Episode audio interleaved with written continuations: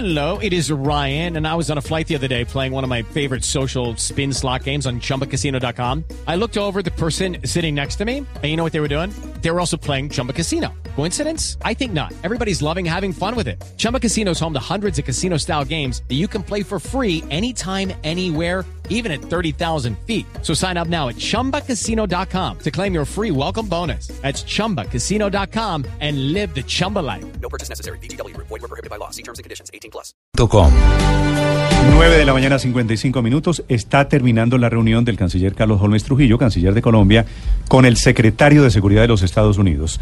Desde Washington, siguiendo, cubriendo esta entrevista, Jaime Moreno.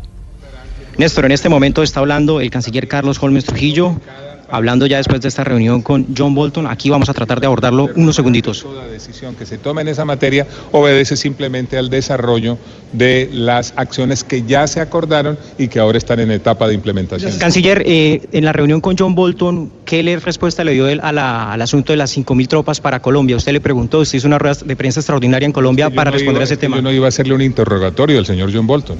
Yo iba a conversar con él sobre lo que son las acciones que conjuntamente estamos diseñando política y diplomáticamente para crear condiciones que permitan que el hermano pueblo de Venezuela pueda vivir otra vez en democracia y libertad. Analizamos la última reunión del Grupo de Lima, analizamos con mucho detenimiento el comunicado, analizamos puntos que hay en ese comunicado que no se habían tratado nunca antes en otros comunicados del Grupo de Lima. Analizamos la ayuda humanitaria, analizamos cómo fortalecer los mecanismos de coordinación para que la ayuda humanitaria le llegue a Venezuela, de manera que la reunión con Bolton tuvo muchos temas, toda vez que de lo que se trata es de que Venezuela viva otra vez en democracia y Pero libertad. ese tema que era tan sensible, ¿no, no, no lo consultó?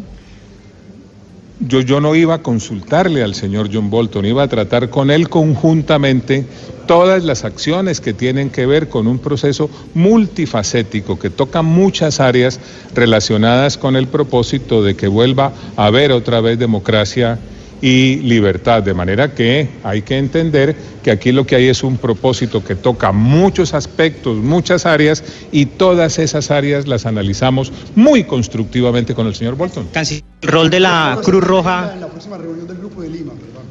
La próxima reunión del Grupo de Lima será en Colombia. Sí, pero ¿cuál es la agenda? ¿Cuáles son los temas a tratar ayer en esa reunión? Dejemos que se, fina- se fi- se defina la fecha, dejemos que evolucionen los acontecimientos, que de eso dependerá la agenda. Canciller, ¿qué sucede si Venezuela finalmente no permite el ingreso de la ayuda humanitaria?